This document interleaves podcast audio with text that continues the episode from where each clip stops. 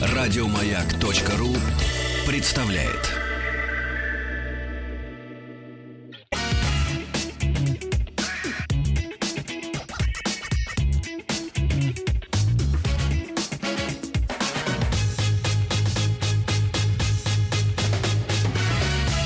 Начальник транспортного цеха. Добрый вечер. Мне повезло. Сегодня я начальник транспортного цеха. Меня зовут Сергей Слонян. У меня гость Игорь Ружейников. Здравствуйте, мне повезло быть гостем Сергея Слоняна. Экологическая озабоченность населения совершенно не совпадает с таковой нашего правительства. У нас разная точка зрения на экологию, разная точка зрения на стандарты Евро-4, Евро-5 нашего топлива.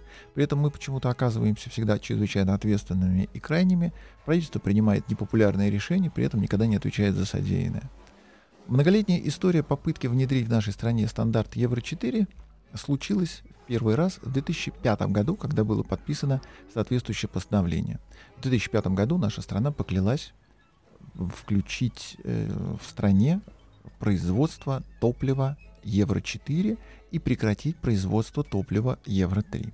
Но нефтяники, как мы знаем, люди обездоленные, стоящие на одной паперте рядом с учителями и преподавателями, а также врачами и медсестрами, пришли в правительство и объяснили, что модернизация производства обойдется в такие колоссальные деньги, что, во-первых, секретарши на шубку уже не остается. Да органы продавать придется. Придется изворачиваться совершенно неимоверным образом и идти на такие инвестиционные расходы, которые не будут покрыты абсолютно ничем никогда, и в принципе так сойдет невозможно пере, э, переоснастить всю промышленность. И если государство вводит на территории Российской Федерации новый стандарт, это означает, что у нас как минимум будет дефицит топлива, потому что введение нового стандарта запрещает все предыдущие, и поэтому как только в стране объявляется Евро-4, Евро-3 под запретом, его не имеешь права производить, можешь делать потихонечку, тайком сливая за границу. У нас существует по сию пору страшная сказка о том, что цены на внутреннем рынке колеблются в том числе из-за того, что мы многое продаем на экспорт. Мы не продаем на экспорт. У нас до недавнего времени только две страны покупали 10% произведенного топлива, это Казахстан и Беларусь. Не, ну подожди, мазут. Мы, мазут мы продаем. Конечно. Зачем? Мазут. Это, правда, не совсем топливо. В, некоторых странах ну, это топливо, и мы продаем, конечно же, мазут, потому что с ним гораздо меньше производственных манипуляций. Мазут произвести. евро 4. Да, мазут, он на самом деле, как греческий огонь, является средневековым явлением. Да, да. И вот в 2005 году евро 4 в нашей стране грянул но был отложен, потому что нефтяники были не готовы вложить такие колоссальные средства в перевооружение производства. А следующий этап — 2007 год. В 2007 году в нашей стране наступил Евро-4. Но нефтяники сказали, что у них нет денег на модернизацию производства. Опять. Поэтому Евро-4 в нашей стране грянул в 2010 году. Но был отложен из-за того, что у нефтяников... Нефтяники сказали. У них не нашлось. Откуда ты знаешь, что они сказали? Давно здесь сидим. Поэтому Евро-4 в нашей стране случился в 2012 году. С этого момента в нашу страну был запрещен ввоз и производство внутри страны транспортных средств ниже, чем четвертый экологический класс, с маленькими оговорками. А старым «Жигулям», старым «Волгам», старым «Москвичам», а, «УАЗикам», новым «КамАЗам» им можно быть по Евро-1, Евро-2, Евро-3, в зависимости от того, когда они встали на конвейер. Вот всем остальным новым нельзя. И это вызвало, например, несколько блистательных совершенно судебных разборок, когда из-за границы в нашу страну ввозили э, раритеты исторические для музеев и показа, Нельзя. и на них требовали сертификат Евро-4. Например, машина Корт 1939 года должна была быть Евро договорились, что Евро-2. Таможня, в конце концов, нашла, где у нее Евро-2 и пропустила на территорию Российской Федерации. Так вот, э, топливо по Евро-4 в 2012 году не случилось. Потому что нефтяники пришли и сказали, что понимаете, какая штука, модернизация производства — это так дорого. Вы не представляете, как дорого. И четвертый класс э, топлива в нашей стране объявился 1 января 2014 года. Вот с 2014 года у нас вся страна обязана производить топливо только не ниже четвертого европейского класса. Хотя продажа топлива по Евро-3 этим же постановлением правительства разрешена. Производства нет, продажа. Извините, пожалуйста, как это вот правда? Я, я этого не знаю. То есть у нас ввели, то есть, ну, то, что Евро-4, это я знаю. Но у нас не запрещена Евро-3 Продажа. разрешено продавать в нашей стране до Ага. 1 января 2016 года. То есть продавать можно. Да. Откуда ты его возьмешь, никого не Оно же, оно же с ним появляется. А у нас нефтяные компании, они не вертикально интегрированные. То есть оно появляется просто так. Там река течет, и там евро 3. Правильно же, да? Так же, как и паленый бензин. Конечно, Он да. по уровню производства не уступает самогону, его можно дома на кухне сварить. Конечно. Поэтому, когда Конечно. выясняется, что у Да. нас целые регионы имеют почему-то очень сомнительное по качеству топлива, никто не может понять, откуда оно берется. Неужели местное МПЗ в ночную смену гонит левак? А это, знаешь, это как, с- как со спиртом. А, Со спиртом. Куча неучтенного спирта. Откуда берется, сами не знаем. Вот вроде на, на заводах везде сертифици- сертифицируется на спиртзавод. Откуда? Непонятно. Вот Удивительная точно, ситуация и с оружием. Да? Никак непонятно, откуда у нас на 5 миллионов легальных стволов в стране порядка 20 миллионов нелегальных. Ну, Это с Запада завозят специально. з- Дестабилизировать обстановку. Причем завозят почему-то не М-16, а калаши. Да, да, да, да, да. Там делают, заводят, ставят наше клеймо, что у нас в Ижевске произведено, и заводят. Конечно, мы знаем, что американцы подделывают автоматы Калашникова. Они, кстати, очень неплохо продаются на европейском рынке. Не ставят клеймо Ижевска.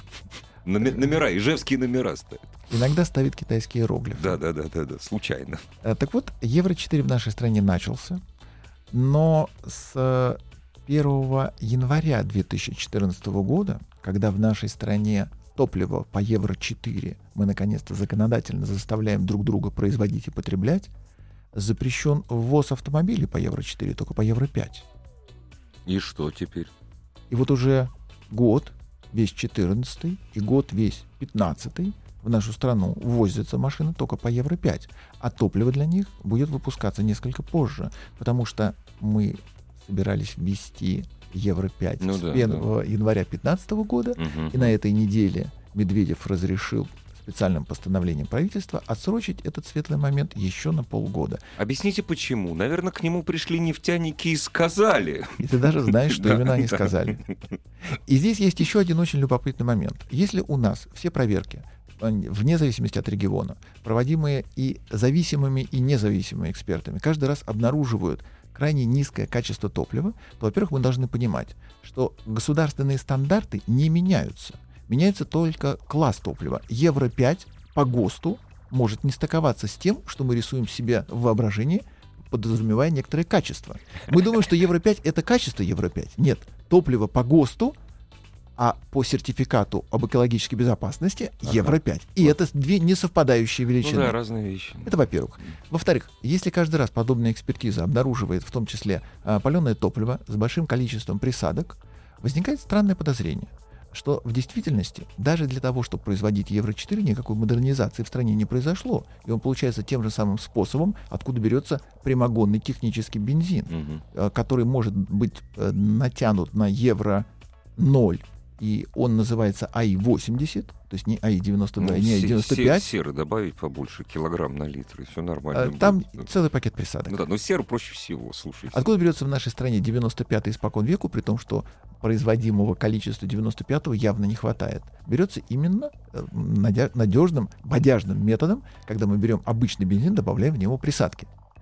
Соответственно, модернизации не произошло. И вот сейчас наша страна получила возможность отсрочки приговора по топливу Евро-5 до лета следующего года, именно потому что все абсолютно нефтяники отчитались, что почти готовы. Еще немножко, еще чуть-чуть. Модернизация у нас уже идет полным ходом, но у нас летом было э, у Дворковича совещание, на котором абсолютно все сказали, что у нас нет проблем. Роснефть отчиталась. Она сказала, что мы готовы производить топливо э, 100%. э, Абсолютно никаких проблем. Модернизация уже настолько неотвратимо запущена, что мы готовы Еще- выполнить еще волю вот- правительства. вот- вот- вот. И вот сейчас, когда выясняется, что кто-то все-таки челобитную царю на стол положил и попросил отсрочить, это была Роснефть, потому что она не успела. У Роснефти самая старая производственная база в нашей стране, и именно Роснефть не позволяет нам всем получить Евро-5. Сергей, мы тут немножко выходим за пределы автомобильной программы, но это вот маленькая ремарка. У нефтяников на руках есть козырь. После того, как э, Минэкономразвития была озвучена идея провести перераспределение налоговых поступлений, ну, то есть, грубо говоря, кусочек сливок с нефтяников, ну, прежде всего, с нефтяников, а не с газа, снять Ребят, хорошо, мы готовы поделиться. Но сами понимаете, какой Евро-5. И все. И постановление было тут же подписано. Конечно. И Евро-5 у нас не будет. Модернизация производства откладывается, при том, что два министерства уже, Минэкономразвития и Минэнерго, сообщили о готовности пролонгировать эту отсрочку до 2017 года. Конечно. При этом ввоз машин по Евро-4 запрещен, поэтому по сию пору к нам в страну приезжают машины по Евро-5, топливо для которых в стране будет готово, ну, хотя бы в 2017 году. А вот теперь чисто автомобильный вопрос. Скажи, пожалуйста, вот у меня автомобиль, который якобы, за, ну не якобы, он заточен под Евро-5. Если я езжу на автомобиле для Евро-5, заливаю Евро-4. Это грозит мне чем-нибудь или нет? Все-таки. Ну, это, понимаешь, я хочу сразу сказать, Сергей, извини, 99% вот эти все вопросы, Евро-5, нам вопросы экологии личные, нам по барабану. Абсолютно. Вот, абсолютно. Чем мы дышим, даже стоя в пробке на Садовом кольце 5 часов, нам все равно. Нас даже не очень беспокоит, когда именно от чего мы умрем. Коне и, и наши дети. Нас это не волнует. Главное, чтобы костюмчик сидел, машина ездила. Но вот этот вопрос нас волнует. Здесь говорю то есть это действительно серьезный вопрос. У меня сломается, не сломается, заглохнет, не заглохнет, заведется, не заведется. Вот так вот. Для есть... нас это важно, да. а дальше зависит все от лукавства фирм. Когда uh-huh. в нашу страну Mazda начала поставлять свои знаменитые двигатели SkyActiv, которые по Евро 6, при том, что топливо у нас по Евро 2, uh-huh. ну, иногда по Евро 3, uh-huh. а по ГОСТу так оно вообще-то 69 -го года, uh-huh. то вдруг выяснилось, что моторы одноразовые и ресурс очень незначительный. Uh-huh. Потом что-то такое невиданное произошло, и безо всякого технического нажима эти двигатели начали укладываться в те самые экологические нормы, когда они нормально потребляют топливо по Евро-3, по Евро-4. Даже компьютер — великая вещь, старик. Это не только компьютер. Не только, да. И многие двигатели, которые имеют, например, удивительную мощность с объема 1,6, 123 лошадиные силы без какого бы то ни было наддува, они умеют это делать, потому что они по Евро-3, ага, а не ага. потому что они по Евро-5. Ага. И я очень признателен тем производителям, которые точно так же, как Volkswagen в Америке, ведут себя на нашем рынке, прекрасно понимая, что нам ехать, а не шашечки. И если государство вставляет палки в колеса модернизации и не позволяет нам ездить на качественном топливе по Евро-5, потому что идет на поводу у нефтяников, чрезвычайно заинтересованных в том, чтобы отрасль оставалась на уровне развития каменного века, вопреки э, тем требованиям, которые с нас семь шкур спускают в повседневности, то я аплодирую тем, кто позволяет нам по сию пору ездить на двигателях нормальных, с нормальным крутящим моментом, с нормальной паспортной мощностью и с той самой динамикой, когда ты понимаешь, что это реальные лошади, а не как, например, у Mercedes AMG заявлено 500 лошадиных сил, и ты понимаешь, что его нужно толкать под Но горку коллектива. Они просто маленькие, эти лошади, они дохлые. Вырождается да, все. Да, да. Пони, Но... пони, 500 пони сил по европейской классификации пони это лошадь в холке меньше, чем метр сорок. Ну да, ты, ты же специалист. Да. И довольно тщедушное зрелище. Да, да, в нашей стране по сию пору умеют выращивать очень неплохую универсальную лошадь. У нас есть порода буденовец, она и под седло, и под артиллерийскую упряжку. Мы по сию пору исповедуем этот принцип лукавства. И мы прекрасно понимаем, что подобную игру надо продолжать играть. И те предприятия, которые играют в нее, вызывают у меня уважение. Примечательно то, что когда правительство стало обсуждать с этого лета отсрочку Евро-5, в него, в этот спор были включены в том числе и автопроизводители. И Hyundai и Volkswagen сказали, «Э, мы против того, чтобы была эта отсрочка. А, а на... почему? А им-то что? Они же все эти машины, которые здесь собирают, они продают здесь. Э, через три секунды они отказались от этих слов, сказали, мы за. А, все, ребята, все нормально, мы за. И было конечно. чрезвычайно интересно посмотреть, как наши. Например, Горьковский автозавод, он заявил, мы за то, чтобы наши «Газели» ездили по Евро-5. Кстати, если вы отложите Евро-5, мы, мы от этого только выиграем, потому что Евро-5 — это такое удорожание, это такие 100 долларов сверху, что наша «Газель» будет стоить такие полтора миллиона, да, когда да. наш клиент просто не потянет это. И здесь мы возвращаемся опять-таки к разговору о паленой водке. Угу. Автопроизводители заявили, что мы не можем, не хотим и не любим качественный продукт, давайте всей страной пить паленую водку. Потому что ее больше, Хорошая она дешевле. идея, конечно. А больше и дешевле. Что еще нужно? Какие еще аргументы? Больше и дешевле. Они а то, что люди помирают, мелочи. При, примечательно, что в итоговом меморандуме автопроизводители не приняли участие, поэтому правительство решало это на один, один на один уже без производства автомобилей в споре с фирмами, занимающимися нефтепереработкой. У нас их не так много. Э, естественно, все они отказались от комментариев и послесловия. И в этой связи, конечно же, блистательна их позиция, когда летом у Дворковича они говорили, что мы исполним волю партии, но мы полностью модернизированы, а сейчас мы готовы исполнить э, волю правительства, потому что ни один из нас не модернизирован до конца. Впереди нас флагман Роснефть, который, в принципе, не в состоянии модернизировать ничего. У него очень большие долги. Он тут недавно ведь купил себе кусочек BP вместе с ТНК, и поэтому он должен модернизировать еще по большому счету еще чужака, и, да, а денег на это нет. Сколько именно не хватает Роснефти, мы помним. Э, Игорь Сечин просил из фонда довольно крупную сумму. Не-не, не, это все неправда. Это нет, не просил ничего. Нет, он, он очень, очень быстро перестал просить. Он очень... И мы забыли, и мы забыли. В этой стране главное, что никаких последствий это не имело, Абсолютно. но несмотря на отсутствие вопроса на повестке дня, Роснефть не готова, ей нужно. Конечно же, летом не произойдет никакого Евро-5. Нет, конечно. И через год никакого Евро-5 в нашей стране не будет. Но при этом никто не отменит нынешнего постановления о ограничении ввоза автомобилей по Евро-5.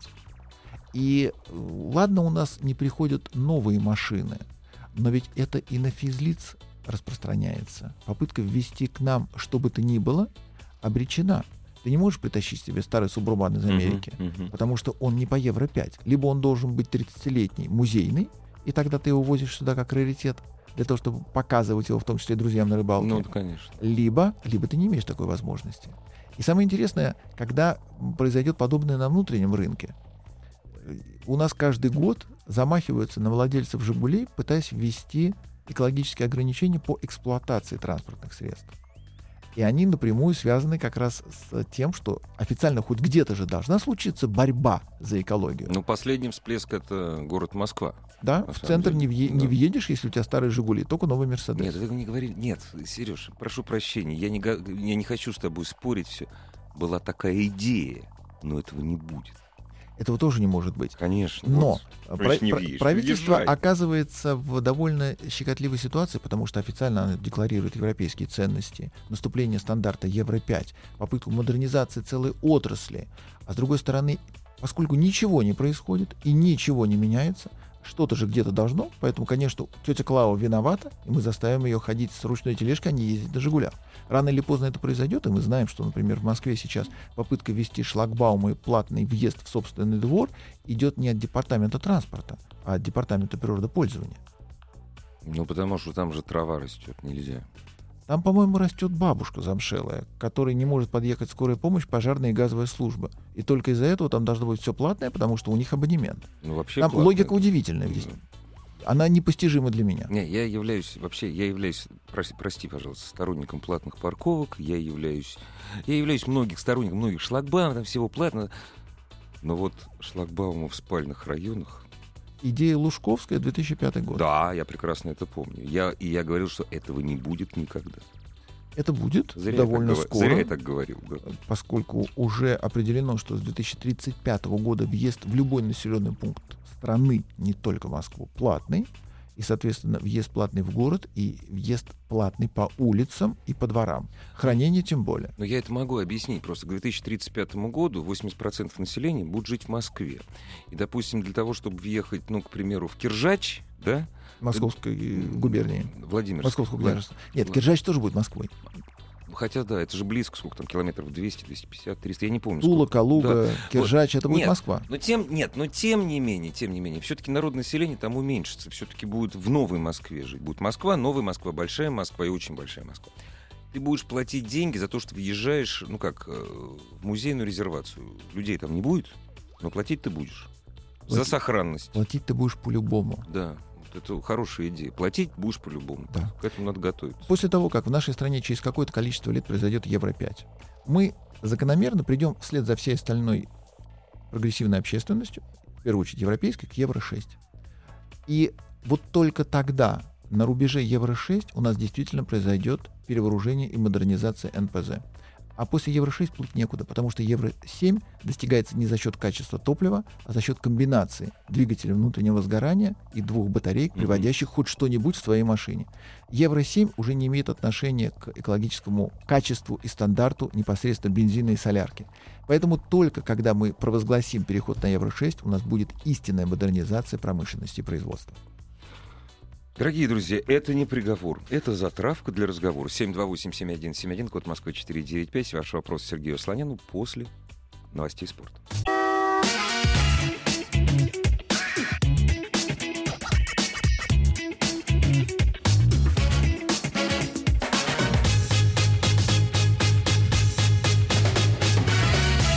Начальник транспортного цеха. На всякий случай напомню Сергея Слонян. У меня гость Игорь Ружейников. А можно я тебе за- задам сразу вопрос по бензину? Это Давай. Я... м, Буквально этот вопрос у меня родился несколько дней назад. Ну, на заправку-то ехать надо, я понимаю. Я, ты знаешь, я в последнее время жена заправляет. Тем не менее, вот э, несколько лет уже, ну сколько, года два-три, э, я не знаю почему, я считаю, что я берегу свой мотор, и на заправках, где есть бензин, а он по-разному у всех называется, не просто 95-й, там 95-й спорт, 95-й мегаспорт, супер-пупер, еще там раз, э, э, разные названия. Экто плюс, экто Ну, минус. мне не важно, да. Главное, что он дороже. Да. Вот. Я заправляю этим бензином. Ребята, а чем он отличается от того, который дешевле? Потому что по двигателю, если я 98-м заправил вместо 95-го, я вижу отличие. И это якобы мощность не прибавляет, несмотря на рекламные, это уже прибавляет мощность. Там 0,0003 лошадиных. Чем он отличается? Или это маркетинговая уловка? Или все-таки отличается? Там, допустим, э, меньше присадок. Он отличается точно так же, как сторож от security А, понятно. и Ясно, продавец от менеджера. Он не отличается да. ничем. То есть я дарю деньги просто. Вот Абсолютно. ту разницу я просто дарю деньги. Да. Единственный случай, когда эффект будет хоть какой-то, если ты с момента рождения автомобиля заправляешься только им, Мгм. то к пробегу в 100 ти- ты- 150 тысяч километров у тебя на клапанах будет меньше нагар.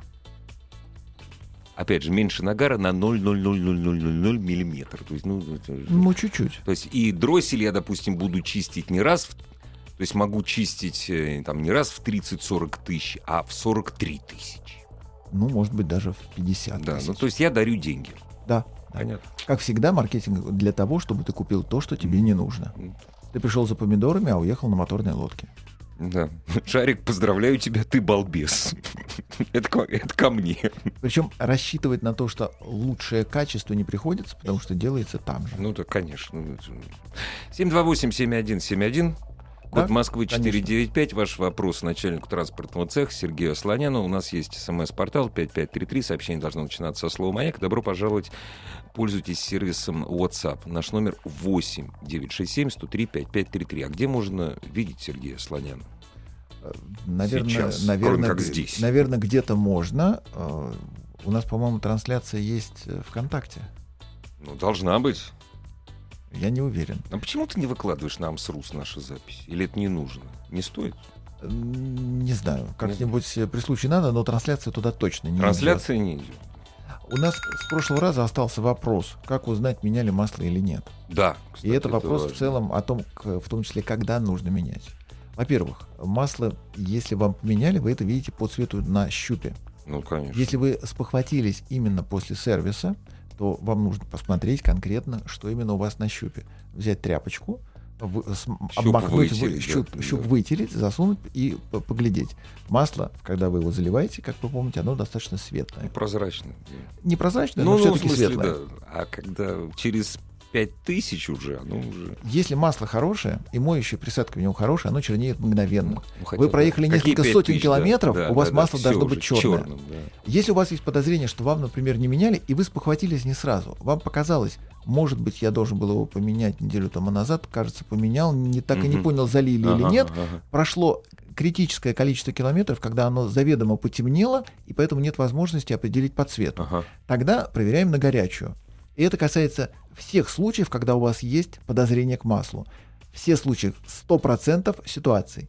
На горячую вы приехали после какой-то, неважно какой по протяженности поездки, хоть полчаса, хоть час, вы вынимаете щуп, вы можете его вытереть, засунуть еще раз для чистоты эксперимента, и В дальше... двигатель, я подчеркиваю, Да. в двигатель засунуть. Да, Это очень если важно. он у вас есть, потому что на многих двигателях его нет. Ну да. Например, на TFCI-ных моторах Да, Audi да, его да. не существует, Да. и тогда вы обречены не узнать никогда, пока не стукнет. Ну, допустим, если не являетесь счастливым обладателем вот этой Да, машины. но если у вас есть э, двигатель, э, в двигателе есть щуп, вы вынимаете щуп и смотрите, как формируется капля. Если она моментально слетела жидкая, как вода, масло плохое, надо менять. Если капля формируется, нависает и неохотно капает щупа, либо не капает вообще, значит масло хорошее, его менять еще рано. А черным он стал только потому, что там хорошие Да, моющие присадки. конечно.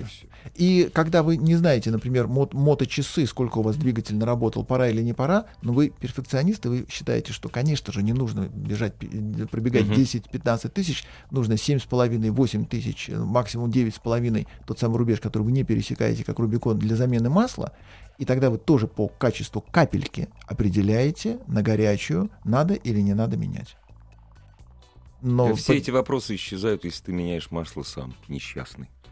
Э, Для тех, кто подозрителен, э, ставьте еще меточку какую-нибудь на фильтр масляный. Да, да, чтобы потом посмотреть на него. Ваш или не ваш, поменяли или Да. не поменяли.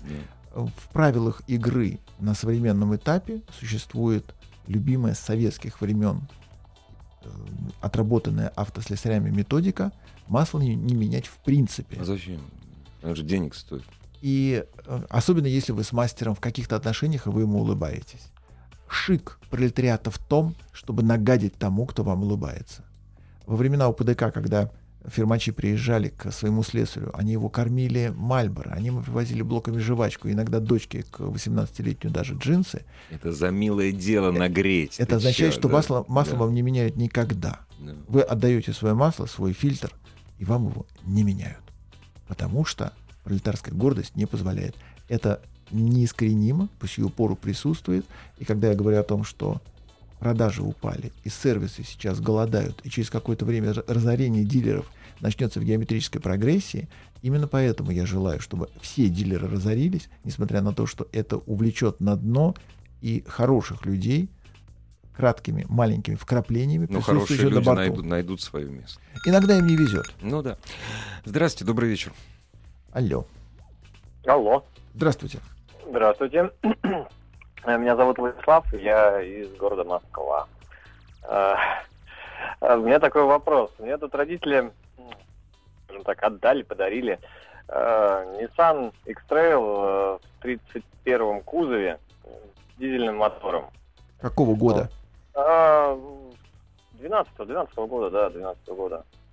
Вот. У него пробег там 80 тысяч, вот, соответственно, отчим единственный владелец. Но я тут как-то полез м, перед заменой масла, открыл воздушный фильтр и увидел, что там внутри масло в воздушном фильтре.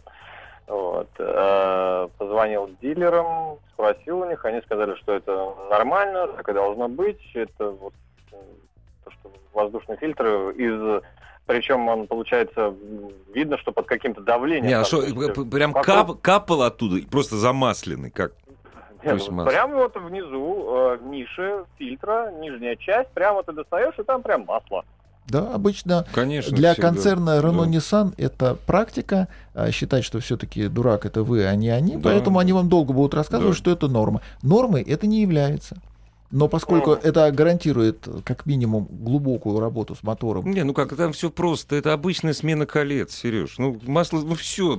Маслосъемные кольца для чего существуют? Чтобы масло не попадало в воздушный фильтр. А и все там уже. всё. Конечно, это говорит и о выработке, и о Да. качестве уплотнителей, и Да. в целом о ситуации в этом двигателе. Но поскольку любой производитель заранее себя пытается обезопасить тем, что прописывает в инструкцию и угар, и утечку, Да, как фирма да. Audi, она очень любит писать 100 мл в день у- естественной убыли масла из двигателя это норма. Доля ангела.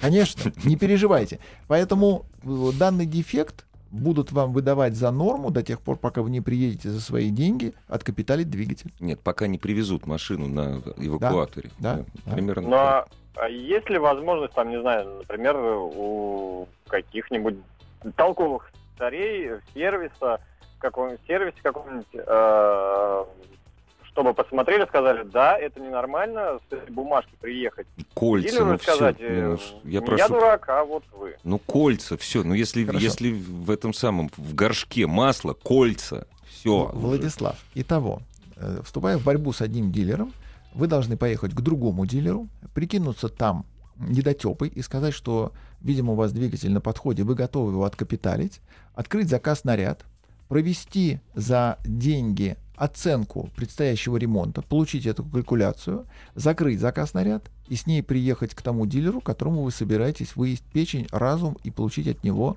а, гарантийную сатисфакцию. Если машина на гарантии. Или ты про это говоришь или нет? Даже, Ну да. даже речи не идет Нет о том, о на гарантии. гарантии она или нет, потому что за пределами гарантийного срока Ну да. причинно-следственная связь не, не может э, доказать, что вот вчера она была абсолютно исправна, а сегодня она неисправна. Ни- ничего подобного. И дви- нигде не написано на роду двигателя, что он должен э, закидать маслом фильтр после трех лет эксплуатации при пробеге 80 Не, тысяч. Сереж, вот нам специалисты пишут, что фигню несете? Эти фильтра спец, то есть специ- специально промаслены. Причем промаслены так, что прям в горшке масло вот плавает. Это вот так вот Ну, они промасливают. Я фильтр покупал, я же видел, какой новый фильтр. И Он вам белый, тоже, и вам отличный. тоже сказали, что фигню несете. Специалисты, видите, написали, большие специалисты, судя по всему, как раз вот от того дилера, к которому Конечно. вы приезжали. Мы с Владиславом все-таки стоим на той позиции, что масляный фильтр это не тот, который воздушный. Они разные. Они да. совершенно разные. И поэтому вы ведь не сможете всерьез правдами получить заключение любого официального дилера на бумажке с печатью о необходимости ремонта в связи с тем, что это дефект. Поэтому вы должны будете мимикрировать под чайника, который ничего не понимает. Только так. Либо вы едете куда? В, например, в НАМИ, либо в Бауманку, и просите их провести экспертизу, отдефектовать двигатель, получить полную калькуляцию и с этим приехать, но я не встречал ни одной дилерской сети, которая была бы рада клиенту. А вытирание ног об вас, оно в любом случае произойдет, вне зависимости от того, у вас BMW, Mercedes, Nissan или Жигули. Потому что, вы же заметили, в нашей стране абсолютно все идеально, но есть некоторые нюансы. И эти некоторые нюансы, они случаются, начиная от детского сада и импортозамещения по сыру и пальмовому маслу и заканчивая дилерской сетью Nissan. Нет, заканчивая, наверное, ритуальными услугами, а в середине дилерская сеть Nissan. В общем, проще продать этот автомобиль. и- Нет, Зачем? Нет, Не ни в коем случае. Владислав, итого, вам только что в руки выдали машину, которая пробежала 80 тысяч. А Двигатель никаких остальных признаков беспокойства в вас не вызывает. Ездите Нет. совершенно спокойно, потому что ничего не происходит. Да, есть неприятность. Да, есть у него эм, просачивание масла через э, маслосъемные колпачки, а, тем более там разреж- разрежение э, вы- выгоняет это масло, и оно его погонит не только туда, наверняка еще где-нибудь течет по, может быть, уже по сальнику подкапывает. Мы этого с вами тоже не знаем. Но в совокупности агрегат исправен, заводится, едет, расходует масло в минимальных дозах, и вы, скорее всего, не обратили бы внимания на э, что у вас по щупу происходит. Как бы обратил. Э, сколько два съедает? литра на 10 тысяч. 2 литра на 10 тысяч. Ну, ну, я понимаю, у меня ВАГ был, на ВАГе там это, это вообще как мотоцикл там заливал я там масло. Ну, а, да. Ну, на этом как бы... Два, конечно, многовато, и все равно э, масложор не является еще причиной для избавления. Вы эту машину сейчас продадите за 3 копейки, потому что за те деньги, за которые вы ее выставите, продать не удастся. И, и вы стоите на рынке с маленьким пучком денег, на который можете купить себе хороший проездной. Либо то же самое, кто продаст вам машину, подсунув ее и не объяснив, почему он это делает. Машина из поддержки, мамой клянусь, да? Слушай, ездил только в церковь один раз в год. Вот сегодня второй раз уже продаю. Я бы не стал беспокоиться. У вас в руках есть нормальная синица. Вам не нужен журавль в небе. Э, Продолжайте наблюдение. Хорошо, будем продолжать. Хотя, конечно, борьба с дилером — это увлекательная стезя, но она требует юридической подготовки и определенной сноровки и наглости. Да и время. Э, Время иногда нет. Э, Иногда. и- Иногда это происходит довольно быстро в автоматическом режиме. Вопрос в том, как ты подал жалобу. Челобитную царю. Иногда она оказывается бронебойной. 728-7171, код Москвы 495. А вот успеешь за 20 секунд ответить до маленькой паузы? Перед выбором менять Kia Ceed или Hyundai Elantra? Вот так вот. Одна и та же машина в разных Ну, кузовах. конечно. Kia Ceed краси- более красив. На вкус и на цвет. По-моему, тоже Кей красивей. Да? У меня тоже такая. А, слушай, она не больше все-таки. Она одна из самых больших. Она более раздута, чем Elantra. Нет? Не-не-не. Нет? То же, одно и то же, Нет, да? но это Только одна- в профиль. одна- Нет, это одна, одна- и та же машина, конечно. Од-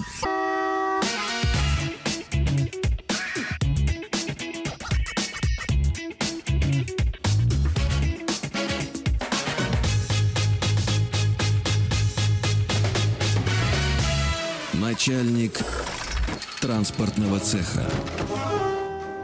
Сергей, давай мы э, нашим радиослушателям скажем, что если они хотят задать свои вопросы не сегодня, а вопросы родятся только к понедельнику, вопросы Сергея Слоняна, начальник транспортного цеха, в понедельник можно будет задать с 5 до 6 вечера, не в обычное время. Потому что эфир у нас будет с 5 до 6. Да, именно. А в обычное время будет футбол. У нас есть звонки. Да. Здравствуйте. Алло, добрый день. Здрасте. Здравствуйте. Здравствуйте. Это Алексей, 33, Москва. 33, я так понимаю, это все-таки... Вес. Нет, 33 года. Итого? А, добрый день, ведущий. Хотел бы у вас уточнить вот какой вопрос. Возникла необходимость... А, Жениться. Так, Нет, а, это уже, уже летом. А, Поздравляю. Возникла необходимость купить автомобиль побольше. Да, потому что тот, на котором езжу, достаточно маленький. Жена не помещается. Что, почему изменение семейного статуса требует не смены жилплощади, а автомобиля? Ну я же не мальчик. А, прикупили дачный участок, поэтому все-таки есть необходимость что-то возить. Понятно. Поэтому... Итого, а, КАМАЗ вы не хотите, потому что стройматериалы вам возят гастарбайтеры, а прорваться по бездорожью хоть как-то хочется хотя бы в год для того, чтобы дачу закрыть на зиму. Минимально, да. А на Ford Fiesta это сложновато сделать, а, тем более по нашим дорогам. А, и я сейчас остановился на выборе между Nissan X-Trail и Suzuki Grand Vitara, где-то в районе 2011 года. Вот не знаю, что советовать. Приоритет на механика, двигатель, соответственно, X-Trail 2.5, Grand Vitara 2.4, может быть 2. Если механика, то вы сразу обходите два главных неприятных момента у каждой из этих машин именно у X-Trail вариатор, у Grand Vitara автомат. На механике этой проблемы не будет. Grand Vitara при этом внедорожник, потому что у нее есть в раздатке понижайка. Это не кроссовер, это машина, во-первых, с постоянным полным приводом, во-вторых, она позволяет вам преодолевать препятствия там, где X-Trail уже сядет, вывесит колеса и начнет ими барахтать в воздухе. X-Trail как внедорожник уступает Grand Vitara, он выигрывает у нее по багажнику. Вот я хотел сказать, он же больше. Он реально больше, и сзади вы можете положить какое-то количество рассады, либо урожая, когда эвакуируете на зиму картошку в город. Но если вы застряли на этой грядке, на Гранд Витаре шанс выбраться есть, на X-Trail он гораздо меньше. А по эксплуатации вообще, в принципе, у машины, по стоимости эксплуатации и по... А здесь уже не так важно, потому что вы выходите на вторичный рынок, это зависит от того, насколько грамотно вас обманули. Вас обманули на 100%, вопрос в том, э, по какому перечню, только ли по скрученному спидометру, или, например, вот эти дырки входные 762 в двери и странные бурые пятна на сиденье, это потому что дети клюквенный сок пили. Там бывают любопытные последствия. Но на вторичном рынке вы выбираете уже общую усталость автомобиля, и документы. Вы смотрите, что в них написано, сколько было владельцев, а, при каких обстоятельствах сгорела или утонула сервисная книжка. Вам должны рассказать правдоподобную историю, что подтвердит скрученность одометра. И в целом, насколько потертый руль, педали, рычаг, возили ли что-то такое очень сомнительное Сереж, в багажнике. Там, а там же двигатели разные абсолютно. Конечно. Они, они... У меня знакомые, к счастью, может быть, и есть э, в Сузуки э, дилерском центре, и вот частности, трейдингом они занимаются. И в этом плане, может быть, да, как раз, да, конечно. Истории, Тогда тем более приходите именно к нему, потому что он сможет по дилерской сети запросить официальную биографию этой машины, и вы получите более-менее честную картину. Грант Витар вас точно не разочарует. Единственное, что может произойти, это общая кончина дилерской сети, когда вам больше будет некуда приехать за запчастью, вы будете в экзисте ее покупать. Но это уже не так страшно на вторичном рынке, потому что вы все-таки не мони-элегант для того, чтобы пить э, ведрами кофе в ожидании, когда слесаря испортят вашу машину по гарантии. Гранд Витара, то есть. Я бы выбрал Гранд Витару, все-таки она, ко всему прочему, внедорожник. Угу. Меня заранее благодарят за возможность посоветовать купить жене Lexus AS 250 2008 года.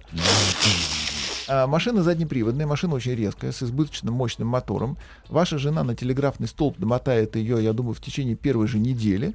Поэтому у вас будет возможность себе завести другую жену, которая захочет другую машину. Если подобного у вас в планах нет, тогда отговорите жену.